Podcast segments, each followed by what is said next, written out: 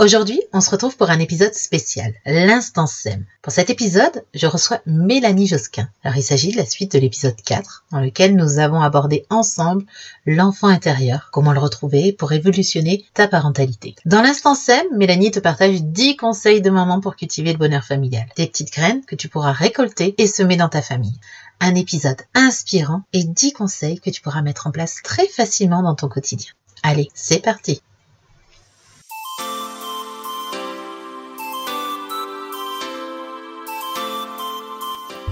Bienvenue dans Maman Sème, le podcast qui cultive le bonheur familial. Je suis Laetitia Hervy, semeuse de bonheur familial et une maman comme toi. Ici, nous allons explorer des moyens de s'épanouir dans notre rôle de mère et de femme, tout en éduquant nos enfants sans s'épuiser ni s'énerver. Chaque vendredi, seul ou avec mes invités expertes, nous aborderons ensemble une multitude de sujets, de la parentalité à la gestion de la charge mentale, de l'épanouissement à l'organisation, en passant par le développement personnel. Si tu recherches des astuces pour une parentalité heureuse, tu es au bon endroit. Alors, chère maman semeuse, installe-toi confortablement et prépare-toi à t'aimer pour semer. On va finir par les, petites questions rafales où là je te demande de répondre un peu du tac au tac sans trop réfléchir, sans trop voilà, ouais, on va juste pour apprendre à mieux te connaître et puis je suis certaine que tu as des tips de maman à nous partager. Donc on, va bien, on va voir. Donc, Mélanie, quelle est ta routine pour bien commencer ta journée? Eh bien, je crois que j'ai répondu. C'est le l'automassage. Enfin, je m'enduis mmh. d'huile et je me dis des mots doux. Mmh, voilà. On va l'utiliser. Ta méthode ou ton astuce pour éviter d'exploser quand tu sens, tu sais que tu as la colère qui monte, qui monte, et essayer de retomber, de faire retomber cette colère et de garder ton calme. Alors déjà, je le dis. Je dis là, ça commence à monter. Je sens que je, je vais vraiment m'énerver. Donc, vous arrêtez tout de suite ou ça va pas le faire. Et quand je suis pas entendue, bah, ça m'arrive de, de crier quand même. Euh, et en général, je vais dehors. Je vais dehors euh, où je respire. Vraiment, je prends des grandes inspirations. Je compte jusqu'à 5, je bloque et jusqu'à 5 et je ressouffle jusqu'à 5. Voilà, ça c'est quelque chose que que je pratique. Pour moi, la respiration, c'est un outil puissant qu'on sous-estime. On n'en a pas encore parlé, mais voilà, ça c'est un type. Respirer, quoi. Allez, ça va mm. passer. On respire parce que justement de se dire euh, là, là, ce qui se passe là, c'est pourquoi, comme on a dit tout à l'heure, hein, pourquoi cet enfant il me fait faire, il me fait réagir comme ça? Donc je respire. Voilà, c'est peut-être pas lui qui est mm. responsable, c'est peut-être moi en fait. Donc à voir. Mm. Ça met un quand on... de latence. C'est ça. Quand on respire, on peut pas penser en même temps et du coup ça permet de. Donc compter c'est bien. J'aime bien faire compter en respirant, ça évite au cerveau de galoper. C'est ça. On lâche le mental. Quel est ton rituel anti-fatigue? Alors là, tous les jours, je fais 10 minutes de méditation de sophrologie. Alors guidée, hein, j'écoute des trucs. Je suis sur une, j'ai une application à laquelle je suis abonnée. Et pour moi, c'est hyper important. Là, c'est tous les jours. Si mm. je peux pas le faire, ça me manque et ça me recentre, ça m'ancre et ça m'apaise. Voilà. Et mm. avant de dormir aussi, je fais toute seule. Là, euh, voilà, je, je, repense à trois choses positives de la journée. Je visualise un moment agréable et je respire mm. profondément. Quel livre lis-tu actuellement? Alors là, je suis en train de lire le dernier tome de la saga des sept sœurs de Lucinda Riley qui s'appelle, euh, bah, c'est Passalt, le nom du père, du fameux papa de, de ses filles adoptives. Voilà, donc c'est, léger, c'est une saga. Ouais. Et quel livre t'a transformé en tant que maman que tu pourrais recommander? Tiens, lis ça parce que oh, c'est euh, top. Alors en fait, euh, bah, moi quand j'étais maman de jeunes enfants, il n'y avait pas grand-chose à l'époque, donc hmm. c'était compliqué. J'ai découvert sur le tard Au cœur des émotions de l'enfant d'Isabelle hmm. Filiosa. Donc ça, je pense que c'est quelque chose que que je recommanderais. Et puis il y a aussi, euh, alors là je vais me tourner vers ma bibliographie.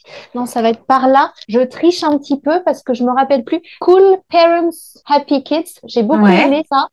Et puis 24 euh, heures dans le cerveau de votre enfant. J'ai beaucoup aimé aussi. Voilà les titres euh, que je donne, que j'ai lus sur le tard, plutôt en tant que thérapeute, mais qui m'ont permis.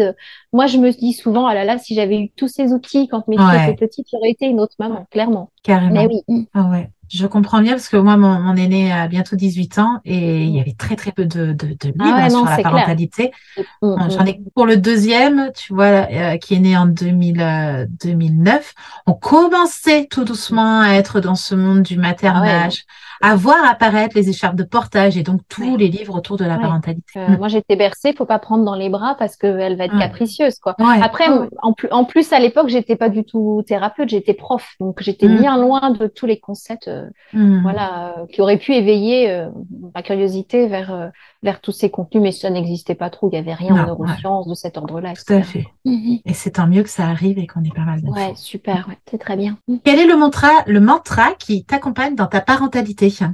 Je suis la maman que je suis. Hmm. Voilà. C'est pour l'imperfection. Ouais. Quel est le truc dont tu ne pourrais pas te passer dans ton organisation au quotidien? D'avoir un moment de calme toute seule avec moi-même. C'est hmm. hyper important pour moi. C'est une respiration dans la respiration. Il faut que je m'isole à un moment de la journée. C'est pas possible autrement. Alors, comme mes filles sont grandes, je leur dis là, euh, vous me donnez cinq minutes. Euh, voilà, c'est hyper important. Sinon, je me sens complètement oppressée, hmm. débordée et, et, ça part quoi. Donc, euh, hmm. j'ai un tempérament. Je suis très sociable, mais je suis aussi un peu solitaire. J'ai besoin de, de, ma grotte. Ouais. Donc, te mettre dans ta grotte pour pouvoir Ouais, ah c'est important. Mm.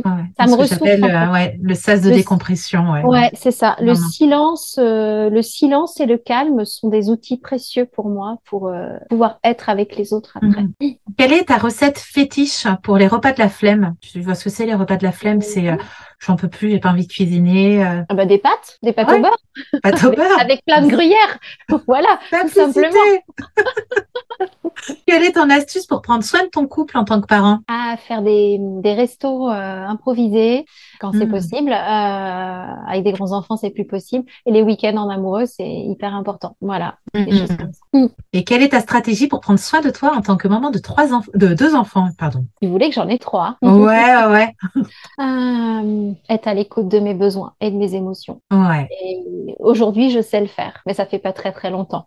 Voilà. Donc c'est toute une gymnastique. C'est un long apprentissage, mais ça fait vraiment du bien. Je pense que c'est le grand message en fait que tu nous transmets aujourd'hui. C'est ça. Et si on doit retenir quelque chose de, de notre échange, c'est prenons soin de nous, de nos besoins, donc se reconnecter à ses propres besoins pour pouvoir ben, rallumer sa flamme intérieure, sa flamme de son enfant intérieur et réparer aussi toutes les blessures qu'on a pu avoir. Exactement, c'est ça, parce que derrière, derrière euh, toute émotion, il y a des besoins. Donc mm. quand on écoute ces besoins, euh, les émotions derrière sont plus douces et, euh, et voilà, donc oui, c'est ça, c'est une bonne connexion à soi en apprenant à se connaître et à se reconnaître dans ce qu'on est et ce qu'on n'est pas. Mm. Merci.